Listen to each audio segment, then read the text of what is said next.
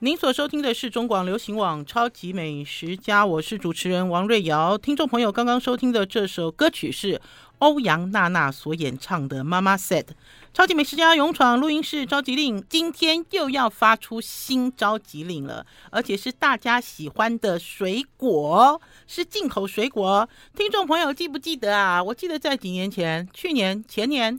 那个时候，AIT 美国在台协会那个时候呢，有邀请富国企业的负责人李婉瑜 Melody 来到我们超级美食家，跟大家介绍进口的美国水果。可是这次呢，婉瑜呢要来我们超级美食家跟大家介绍，我自己非常非常喜欢，他还没有介绍我们家冰箱打开来一直都有的纽西兰纽西兰 Rocket 叫乐奇圆筒苹果，我一直到现在我才知道它的名字叫做乐奇。Rocket 圆筒苹果，所以呢，呃，在八月十七号，Melody 呢将带带领大家认识这些进口水果，而且呢，听众朋友，我其实有跟 Melody 讲，不准只有带水果，还要带其他更多的水果来跟大家分享。那所以，听众朋友呢，如果感兴趣的话，就请你们追上王瑞瑶的超级美食家的脸书粉丝专业，在这篇。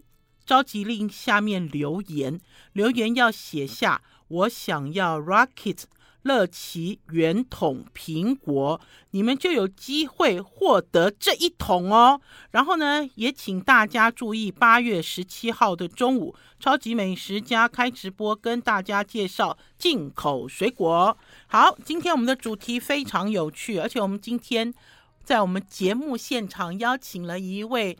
美女厨师来到我们超级美食家，Hello，你是谁？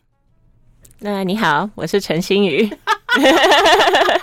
欣瑜第一次来到我们超级美食家啊，欣瑜，你是先介绍一下你自己哦，因为如果听众朋友现在有追上直播的话，就会发现欣瑜是一位厨师，对不对？因为你身上穿的这件衣服，那我简单讲一下，是我自己的。呃，小短历好了，是小短历，好独特、好特别的一件厨师服哦。心宇，你介绍你自己。嗯、呃，我是在二零一四年到日本的京都去读他们那边的料理学校，他们称之为调理师专门学校。嗯、然后我主攻念了京料理，两年。那在学期间，我想尽办法，呃，透过各种实习机会。然后没有说到上山下海了，但是有去渔店学鲨鱼，有去农田学种菜等等，就是想办法去亲近当地人的环境，了解他们的原食材。然后也有去一些怀石的名店，像是朴亭、呃菊乃井，然后吉兆去实习。那在毕业的时候，终于。呃，有办法取得特殊的签证，可以为期两年在日本工作。哇然后你好厉害 没有了，然后就进入呃第一志愿的朴廷。你的第一志愿是瓢亭，两年是。因为刚刚啊，新宇讲了很多京都的名店哦，听众朋友，我曾经采访过菊乃井的传人，就是现在大家讲是和食大师，对不对？呃，叫什么？呃，春田吉弘。啊，他是非常好、非常和善的一个人。我采访过村田吉弘这个大师，我不能叫他师傅，我叫他师傅是有点不尊敬，叫大师 是真正的大师。他带着我去看他的餐厅，因为我先在他的便当店吃便当，而且是高级便当店。吃完了高级便当店之后，去他的餐厅，到菊乃井，他亲自给我导览。导览完了之后，我们又做访谈，又走进厨房里面。其实不是走进厨房里啦，菊乃井的厨房的外面。有一大片窗子，是他要让厨师，我我很意外，因为那个时候我其实犯了一个错误，哎，我这个错误也有跟听众朋友讲，我就趴在那个窗子上面看 厨师，然后我说哦，这个是开放给那个客人看的，因为我很兴奋嘛，好像进到了动物园。那个时候那个呃大师就指正我，他说不是，这不是给客人参观的，这是给厨师是看外面的风景。知道四季怎么样用运用在他的料理里面，我真的有被震撼到诶，而且那个时候那个大师还说，他的厨房里没有台湾人，他希望公开征招台湾的年轻人去他的餐厅打工。结果最后我们追踪的结果是零，没有人。请问瑞瑶姐是在哪一年访问他的呢？哦，几年好几年了，五年前有了吧？我那年去京都，五年前至少五年前了。哦，因为我去菊乃井实习，如果记得没错，应该是二零一五年的春天。但是我并不像是呃其他从国外派遣长期在他那里工作嗯的外国人，嗯，所以我想他的意思可能是这样。有可能他那段时间没有台湾厨师啦。是，是。不过我倒是在这个玻璃窗看，就这这个整个大窗户里面看到他的厨房里有好多外国人呢。真的很多，菊乃井是率先去实行这件事情，就是阿东啊，阿东啊嘛，就 就是大家讲什么金发碧眼的那种。因为如果今天星宇在里面，但对他们来说，我们好像也算是 真的，我都看不出来。这我看起来大家都长得一样，对不对？所以等于是星宇，你应该是说你读了调理学校，然后逐步在京都，在这些餐厅里面修业，修业完了之后，你成功的拿下你的第一志愿，就是你进到了朴亭。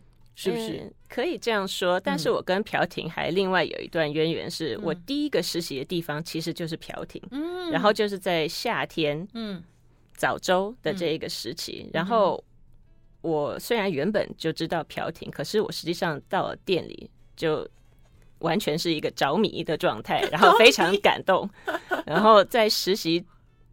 快要结束的时候，我就问副料理长说：“我可以来这里打工吗？”他只跟我说一句话，他说：“你先保险。”我先保险，你先加入保险，其他都好讲，因为他用的器皿其实都非常的珍贵。假设你打破一个，哦、你可能一辈子在它里面洗碗。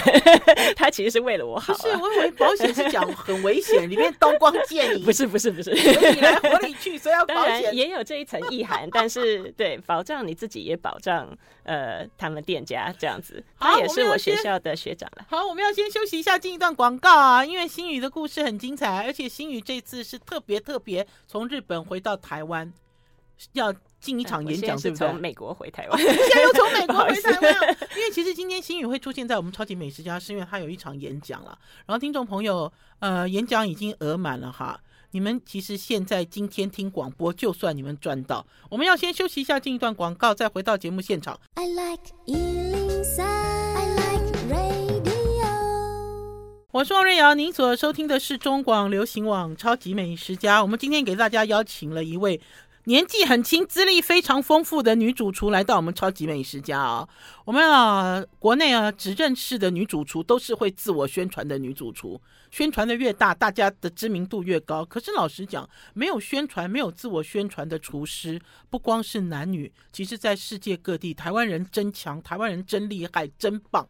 我们今天邀请到的是陈星宇来到我们超级美食家，他啊是在京都。调理学校专攻专攻精料理，专攻精料理之后，然后我们刚才在上一段有跟大家介绍，他在朴亭，在菊乃井，我自己非常非常喜欢的一家这个餐厅，菊乃井这些还有什么吉兆吉兆工作过，然后可是呃，刚刚其实有跟大家介绍，这次新宇回到台湾也是短暂返台，对不对？是，呵呵，来介绍一下新宇，你现在在做什么，在哪里呢？我现在在洛杉矶工作，嗯，那我接下来会在一家熟成鱼店工作，嗯。这个概念比较有意思，是因为熟成我们呃传统上是把它拿来做肉料理的概念，嗯，但是现在也有做熟成鱼，那我觉得比较跳脱日本人平常处理的手法，嗯，然后呃他在 LA 其实蛮受欢迎的，接下来。呃，我认为会是一个趋势。是一个餐厅吗？呃，不是，它其实是一家鱼店。鱼店，对，所以这时候变成其实我的身份不是厨师，而是比较像是 fish butcher。对对对对，没有错。屠夫，我我用的是屠夫。是，其实说穿了就是这样。那当然也有一些药呃料理的要素在里面，但是我是觉得说我想要认识呃原食材的来源，然后去。从各个面向去探讨料理这件事情。熟成鱼好有趣哦！熟成鱼其实在早期其实就是用在生鱼片啊。听众朋友都会认为生鱼片的鱼要越新鲜越越好，其实并不尽然。然后还有台湾现在西餐也在流行熟成鱼，真的就是一个那个冰箱里面挂了几尾去了内脏挖了眼睛的鱼，就是这个风潮其实应该是说现在美国也有，对不对？熟成鱼其实就是在第一阶段要如何把鱼。清的很干净，然后接下来就是在适当的温度还有湿度控管好的冰箱里面保存。嗯、那国外也有一些专门做呃熟成使用的冰箱，他、嗯、们叫 dry ager。嗯，那这个当然是呃非常的高价，所以放牛肉，台湾其实也有高级餐厅。那不管你是不是这种专业的冰箱，嗯、其实也有方法是呃，如果你会调整的话，你可以用其他的冰箱达到。一样或者是类似的效果。好，那其实就是控管。嗯、好，那我要问新鱼一个问题。我以前在接触熟成鱼的时候，都是日本料理店的师傅告诉我说，这个黑尾鱼啊，熟成多久啊？用昆布包起来啊？还是说刚刚所讲的，把内脏处理干净之后，在一定的温度湿度下去控管？可是熟成鱼到了美国，美国人也是要吃生鱼片吗？老实说，我们说熟成并不是。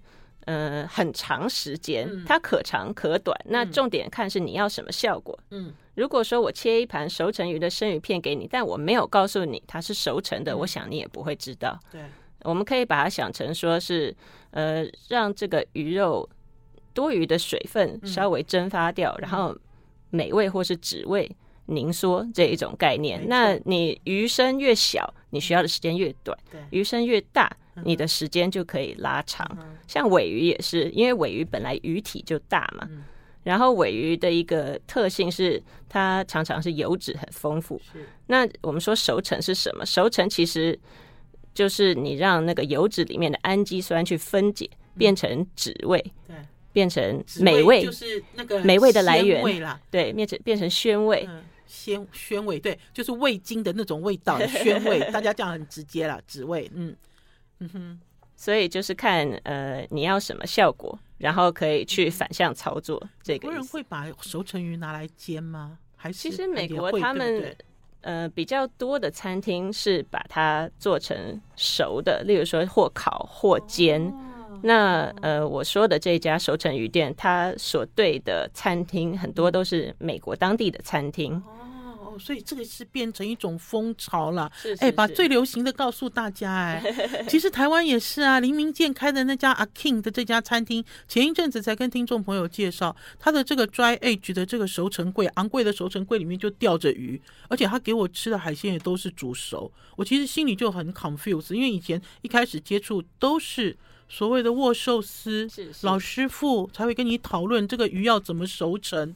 呃，好好玩，对不对，听众朋友？搞不好跟一夜干之间还有一点点关系。我们现在进入一个有趣的时代啊，嗯、就是大家对于料理的分解再组构都很有想法，会从各种角度去研究。那说一夜干的话，就完全变成是日文所谓的 himono，就是呃，你有加盐，然后你有去晒干，实际上它吃起来也比较干。对，对，那熟成鱼其实它要的不是那一个，它是环境管控，对不对？温度、湿度。可以这么说，对，对，对，那它其实是维持在一个呃鱼肉是近似鲜鱼的状态，对，呵呵，让它更紧实，让它风味更集中了。对，好了，我们为了这个新鱼的这个新工作，我们都歪楼了，因为听众朋友听了那么长哦，就说新鱼，新鱼，新鱼，今天其实主角是新鱼啦，今天主角其实不是熟成鱼，也不是这些京都老店，可是大家也可以透过这样子的经历，知道新鱼很认真，而且新鱼很专业。有没有在聊他的这个专业领域的时候是非常厉害的？可是我还是要回到一个最原始的一个问题啦。新宇，你为什么会想要从事？就比如说，你为什么想要走上烹饪这条路？你为什么立志锁定是在京都呢？到底一开始的这个缘起的这个点是什么呢？其实我是在很年轻的时候，那时候大概十九岁吧，有一次跟我妈妈去巴黎。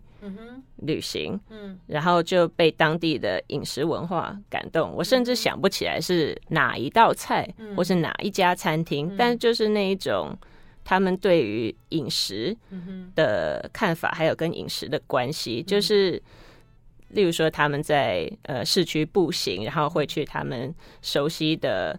呃，店家买面包，嗯、或者是买肉、买水果等等，嗯、然后就是享受这一个，嗯、呃，用餐或是做菜的这一种时间。嗯、那我觉得他们对于饮食的这种文化是我向往的，嗯、所以在那之后，我有一段时间在台湾的餐厅工作，嗯、但是那时候是做外场。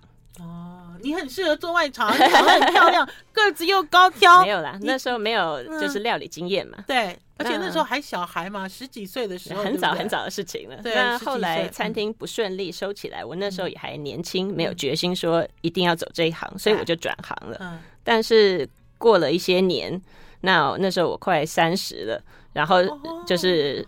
呃，我的人生也发现一些事情，就是让我重新去思考说，那我自己到底应该要做什么？这时候我就想起当年这些场跟母亲在巴黎的流动的盛宴，然后我就想到说，如果我要做，那就是现在了。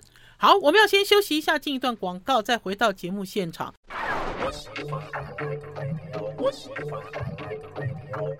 我是王瑞瑶，您所收听的是中广流行网《超级美食家》。我记得有一句名言，我不知道新宇记不记得。他说：“人如果没有梦想，人如果没有理想，就像是一个什么东西啊？一颗石头，还是一根树木，还是一个什么东西？”我们刚才其实听到了这个陈新宇，我们今天《超级美食家》邀访的贵宾，来跟大家聊。呃，目前他其实现在正在走在他的梦想之路上，而且呢，这条路已经分叉走了好几条，都还是他的梦想之路哦。因为刚刚呢，问了一下新宇有关于为什么会走上这条烹调之路，就表示新宇你是三十几岁才立定志向，对不对？我在京都调理师学校毕业的时候，已经三十了。哦，已经三十还是三十一？二十八岁，二十差不多二十九岁的时候入学。的时候入学，对对。那我问你，你那么老，哎，真的是要讲老，听众朋友，因为呢，通常呢，在厨师训练里面，大家都知道嘛，很小就丢进厨房里了，然后你要训练，要受训。星宇，你大概三十岁左右的时候，哎，我应该这样问，星宇，你在进到这个料理学校之前，都在家里煮饭吗？你爱吗？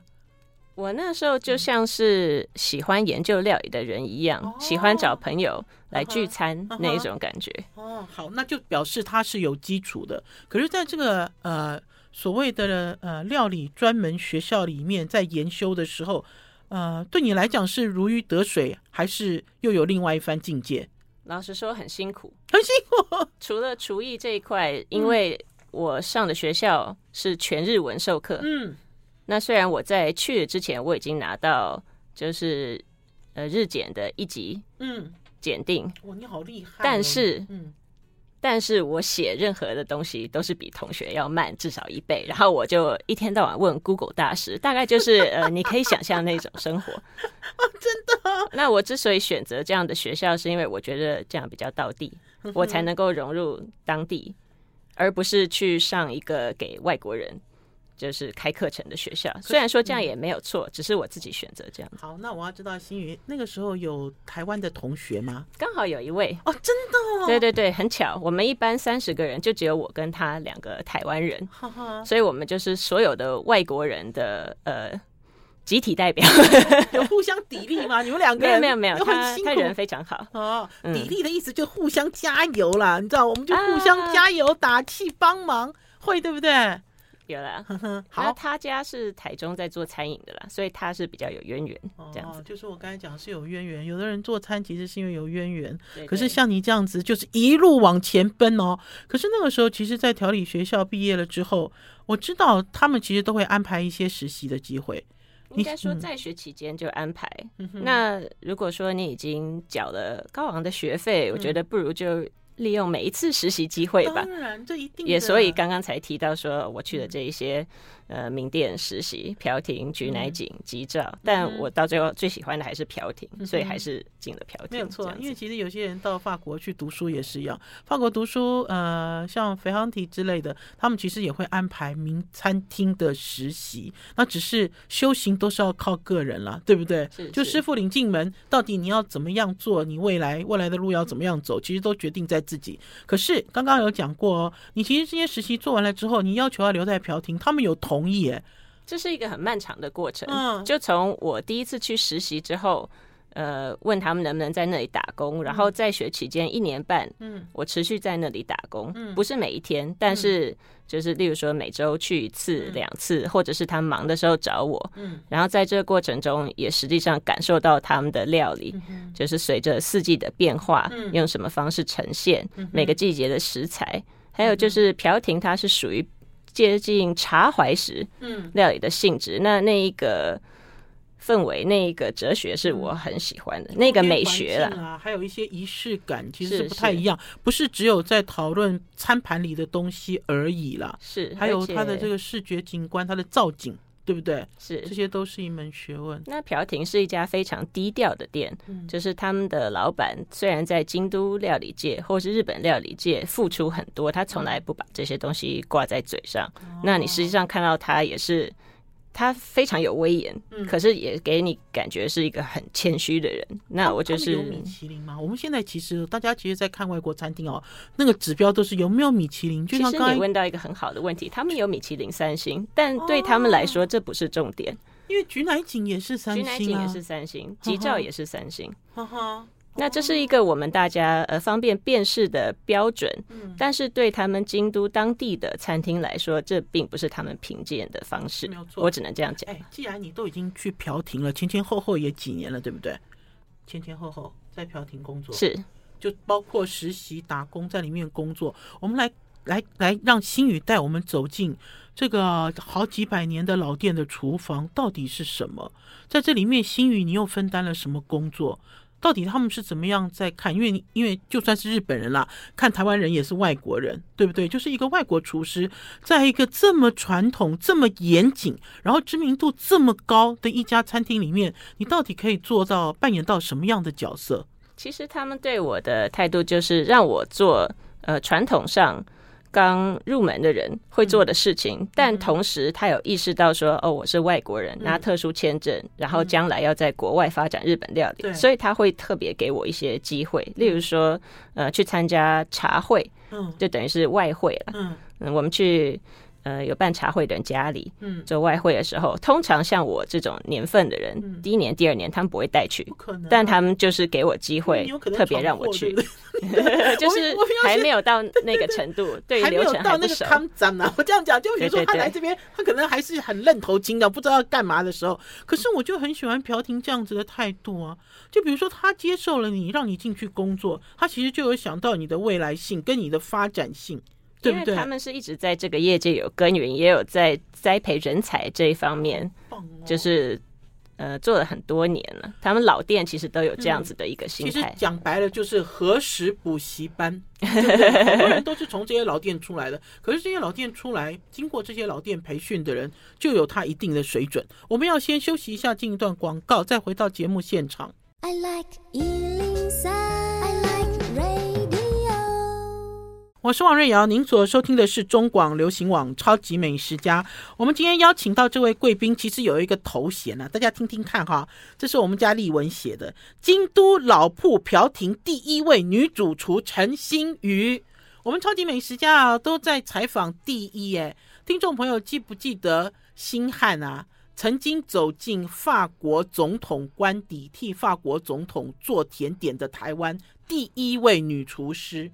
我们今天其实节目非常荣幸，又邀请到另外一位第一，就是新宇。而且刚才在跟新宇聊天的时候，就会知道说，哇，这个老店对于栽培下一代，还是栽培新秀，不管是国内国外的厨师，他们都很有看法。我想要问一下新宇，你有乖乖的，还是你有正经的在朴廷吃过一顿饭吗？有，有，有吗？有，我算是朴廷的。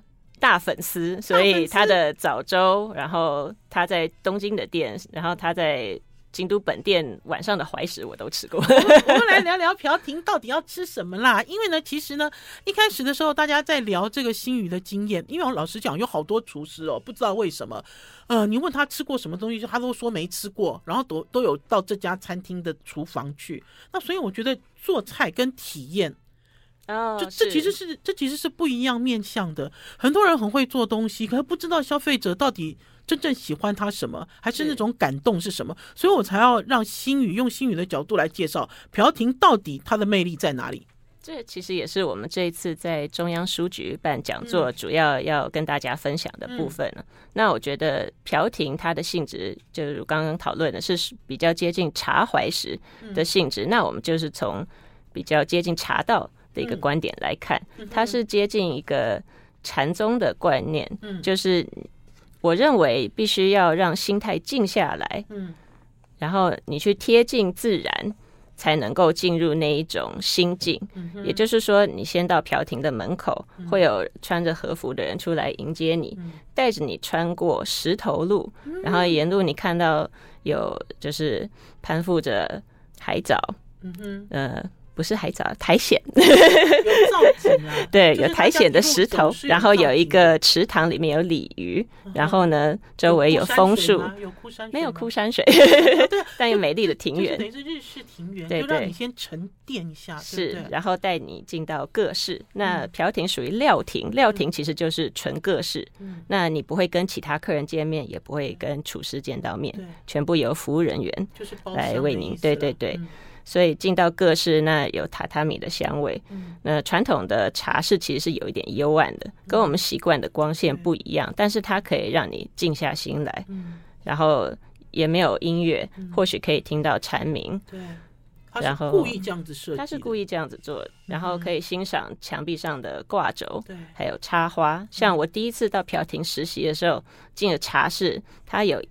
一个挂轴上面只写了一个字，是日文的 “taki”，“taki” 就是瀑布的意思。然后最后他那一笔，他就直起而下，就是带出飞瀑的那种意境，瀑布一样的笔劲啊，哇，这样子。对对对。那因为古早时候我们没有冷气，他必须要带引你的想象到他想要的地方，这样子你可以在盛夏里面感受到一丝凉意，然后再看它的木槿花，那是只有盛夏才会开的花，是千里修最爱的插花。哦，哎，你这样子解释我就懂了，因为老实讲，这个文化哈，对我们来讲不是我们自己的文化。你可以看到说，哇，好美哦，哇，好美哦，你永远在形容都说，哇，好美哦，你其实并没有深入到里面。说实话。对不对？很难懂，对我们只会讲哇，好美哦，哇，好美哦。对我来说是乐趣。哎，我下次吃日本料理，我要带上你哎，因为很多人其实 其实其实不太懂，就真的是不太懂，就是好像雾里看花一样这样子。所以等于是刚才心宇就在讲，你那个整个环境，整个它这个就有意义、有感觉起来了。如果有传达出那种意境的话，我好。可是我们今天的时间不多啊，我们要很快快快讲一下茶怀石了。到底什么是茶怀石？我们已经引领大家到这样子的一个茶室里面了。他到底要吃什么？规矩又是什么？有什么东西要注意？嗯嗯，其实第一个就是跟去茶会一样，不要穿的太暴露，得体一点。然后呢，他们传统合适是要穿塔比，就是袜子嘛，所以我们也是不要赤脚，因为赤脚的话，榻榻米会吸脚上的多余的水分。嗯，然后呃手上。手腕上不要戴饰品比较好，因为他给你的这些陶器、瓷器可能是很珍贵的东西，对，我们不要让它有碰撞。刚刚有讲啊，心语说一进去要投保，哎。呃，工作的话，工作工作的话要对客人没有关系。然后呃，不要喷香水，拜托拜托。对，我曾经有过，就是在里面工作，然后有喷香水的客人一进来我就闻到，我想说哦，连我这里都闻得到。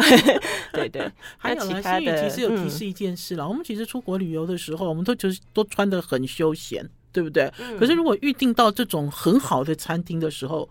其实应该要带一套比较正式的服装吗？意思是这样吗？我觉得也要看天气啦。盛夏我不会跟你这样说。嗯、那实际上有些穿的休闲的客人，如果他懂得品味的店家不会在意。嗯、哦，就细节你要注意了，是不是？就是只要你的心态是我今天是来这里，呃，认识你这家店的料理，嗯、我是来品尝的，对，然后用心去感受。嗯、那我相信。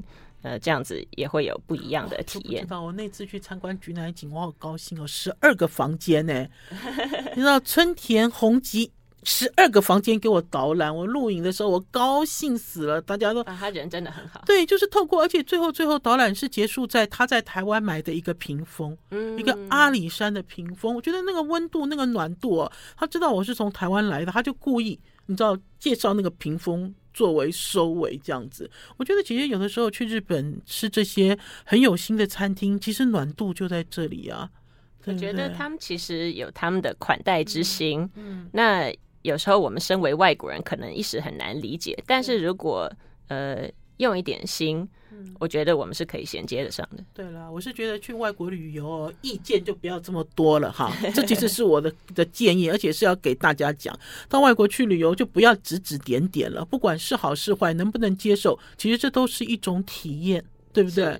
你知道，你就放松、放宽，然后到这个地方，反而就花钱很开心，然后享受这样子的感受。好了，我们要先休息一下，进一段广告，再回到节目现场。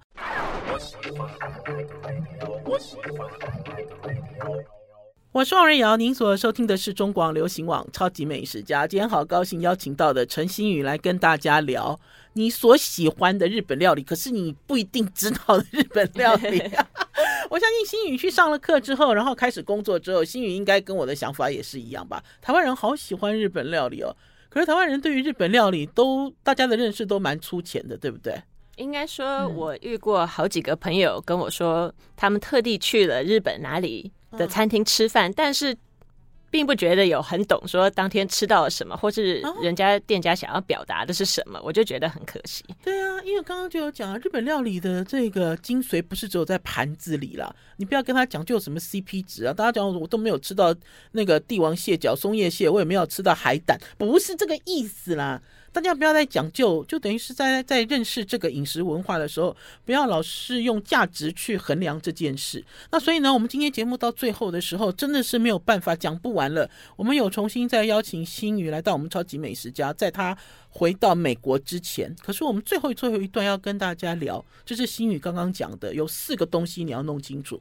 来，那简单来讲一下，就是呃，怀石。是从哪里来？怀石其实它最早的起源是禅宗里面僧侣在修行的时候，拿温过的石头放在怀里去度过呃这个饥饿感。因为要修行啊，所以这其实是一个很直朴的概念。嗯、那它源自于茶道，因为原本是在茶会的这个席次上面。呃，做主的人他希望让与会的人有一点东西垫肚子，以方便享受最后的一碗抹茶，所以才发展出怀石一汁三菜。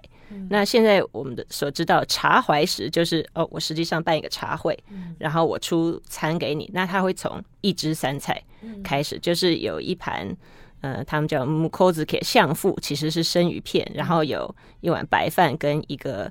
呃，味增汤这样子的概念，嗯、然后再从那里出其他菜色。嗯、那因为它一开始是呃有身份的人才能够办的茶会，嗯、那自然而然它也演变出就是比较呃繁复的一个出餐方式。嗯、到了我们现在近代所知道的怀石，它是胸怀的怀，嗯、然后石头的石，它已经变成说有茶怀石的理念，但是比较贴近呃，就是让我们去享用。的这个形式，就现代人享受。对，那例如说我们刚刚讨论到的京都的瓢亭、嗯、呃菊乃井、吉兆，这些都属于怀石的性质。嗯，那另外还有一个会席料理，这个很有趣，呃，是与会的会跟席次的席，因为在日文 kaiseki 怀石跟 kaiseki 会席，它的念法其实是一样的，样的。但是它的意思不一样。会席料理它主要是下酒的料理，所以它会属于比较。豪华食材，嗯、然后就是比较澎湃一点的那一种呈现方式，嗯、其实我觉得是我们台湾人会喜欢的。但是是它的本质上跟原本的怀石其实是不太一样的。嗯、那希望大家就是呃在去用餐的时候，可以先想一想，说自己喜欢的是怎么样的料理，然后想要去什么样的店家。这样子、嗯、应该是说有好多谬误在里面。以前或许早期会有人认为说，哦，好多那个小波小敏就是怀石哦，好，觉得道数很多的，呃，不一定精致，只要道数很多的，大家都会认定它是怀石。其实这有趣的是，日本的怀石料理也跟西洋料理界互相影响。那为什么现在有这种呃 chef's tasting menu？嗯，它其实是深受日本怀石料理影响，所以才演变出就是。呃，少量嗯多道，多道对小盘这种呈现方式。嗯哼，刚刚姐姐讲的 tasting menu 在西餐经常听到，尤其是名厨，是名厨经常在办，也不能讲经经常，就名厨只要办 tasting menu 的这个餐会的时候，这个粉丝都蜂拥而至，因为他可以吃一次就可以吃到这个厨师所有厉害的料理，可以吃到十几二十道。哎，嗯哼，我觉得是很符合现代人。就是对于料理的想象跟渴望。OK，好，我们刚才既然已经聊到，大家现在认识哈怀石、茶怀石，还有呃会席还有一个是茶会，对不对？茶会，我们刚才有讲到，就茶会。可是我们刚才其实讲到，在台湾有做茶怀石吗？就即使我们现在在介绍。